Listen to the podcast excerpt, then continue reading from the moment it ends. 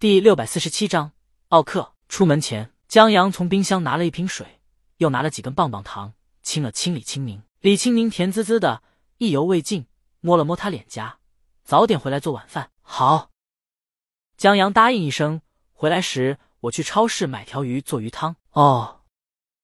李青宁在快要出门的时候提醒他：“我要喝鲫鱼汤，鲫鱼刺多。”江阳说：“还是多且杂的小刺儿，江阳得保护他的喉咙。”李青宁一碗鲫鱼汤，全家受益。江阳，鲫鱼汤是下奶，不是丰胸。在穿好大衣以后，江阳反过来安慰一句：“我觉得很好，一只手刚刚好。”一个抱枕飞过来，江阳放在旁边钢琴椅子上。出门了，李青宁嘟了下嘴。他说的是手感吗？他想喝的是鲫鱼汤。在江阳离开后，李青宁看着电视，忽然想到了四合院。院子在盘下来以后，虽然是用来制作微缩模型的，但卫生间、会客厅还是要有的。然后，这四合院的院子里还加盖了一些东西，也要拆除，以免妨碍江阳玩微缩模型。所以，一拖就拖到现在了。这些都有专人盯着。李青宁拿过手机。问一下进度怎么样了？冬天的太阳衰弱的厉害，四点左右，太阳已经费拉不堪，感觉不到暖意，让寒气吊着打了。一阵风吹来，往江阳怀里钻。江阳忙缩了缩大衣，出了小区北门，走路到路口，等待绿灯放行时，远远的看见货车从傻子的鸡蛋糕店出来，往他的火车模型店走。迎面碰见一对母子。要说现在营养是真好，这对母子里的小朋友面嫩。看起来也就三年级左右，个头却已经高出货车一个头还多了。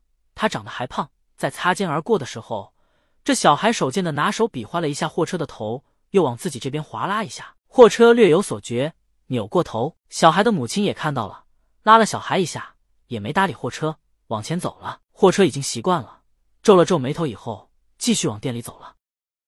绿灯了，江阳下了马路往过走，正好。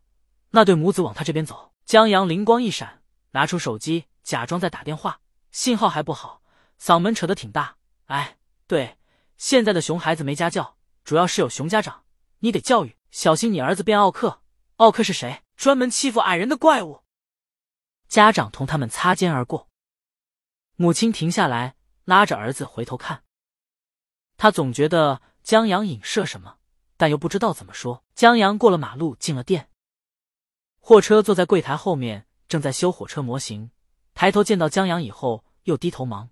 今天怎么有空过来了？江阳把书包放在柜台上，顺手拿一个鸡蛋糕，刚买的，还热的。他塞到嘴里，跑下火车。在货车的店里，为了招揽顾客，也为了展示，有一个沙盘，不是很大，但堆得很巧妙和好看。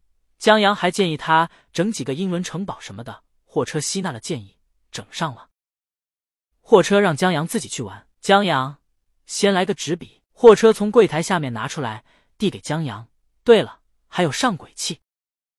货车递给江阳一个黄色的东西，这是用来方便把火车模型放到轨道上的，要不然还得一个一个的齿轮往轨道上对。好，江阳接过来。他到了沙盘前，把火车模型放上去，跑起来以后，拿出纸笔，把刚才奥克的灵感记下来。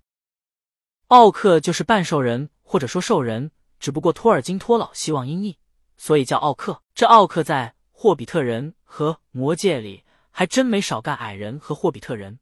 所以江阳刚才假装打电话的时候，想找个有修养的诅咒词，一下子就想到了这个，现在赶忙记下来。这人的记忆啊，就得靠刺激，一旦脱离了刺激的环境，有些东西就会慢慢的消失，一直到再也记不起来。所以。江阳现在都是记起另一个世界的东西的时候，赶快那个纸笔把关键词写下来。他正写呢，丫丫妈妈带着丫丫推门进来。呼，好冷。丫丫妈进门后先说一句，她把手里的袋子随手放在柜台上，搓了搓手，买了条鲫鱼，熬点鱼汤，放到保温桶里。上晚班的时候还能跟同事们一起暖暖身子。大姐头怎么当？就是靠这贴心，才让大伙儿在业余时间跟她干的。好，货车把手里的工具放下，待会儿我去收拾下。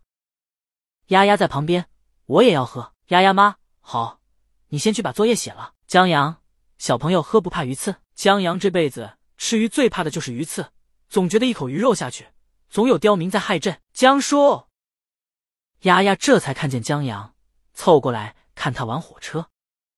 也不知道从什么时候开始，这丫丫不叫哥哥了，叫起叔叔来了。现在看丫丫妈和货车这几乎两口子的对话，江阳隐约有些明白了。丫丫妈把鱼炖的差不多以后，把鱼砸碎，然后用漏勺把鱼刺骨头捞出来。江阳眼前一亮，学到了。丫丫妈又聊几句，我回去抓紧把那两件衣服洗了。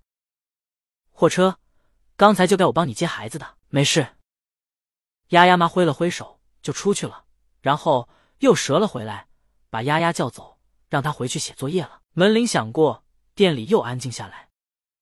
江阳在玩火车，设定了一些故事，只可惜他老婆不在这儿，不然他就可以告诉李清明了。江阳喜欢给李清明讲故事，因为他不用拘着。不同的文化环境，即便有很小的差异，日积月累带来的变化也是挺大的。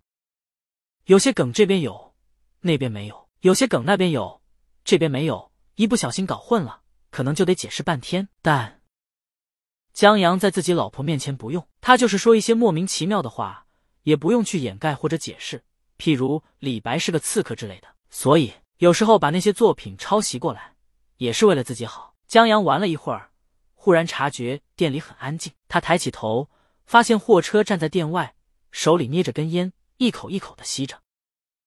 现在天到傍晚，正是天将暗、路灯将明的时候，烟头明灭看得见。江阳看了下时间。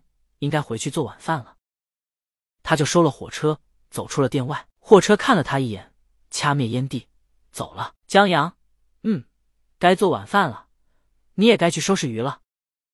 货车，哦，对，江阳，你和丫丫妈妈什么地步了？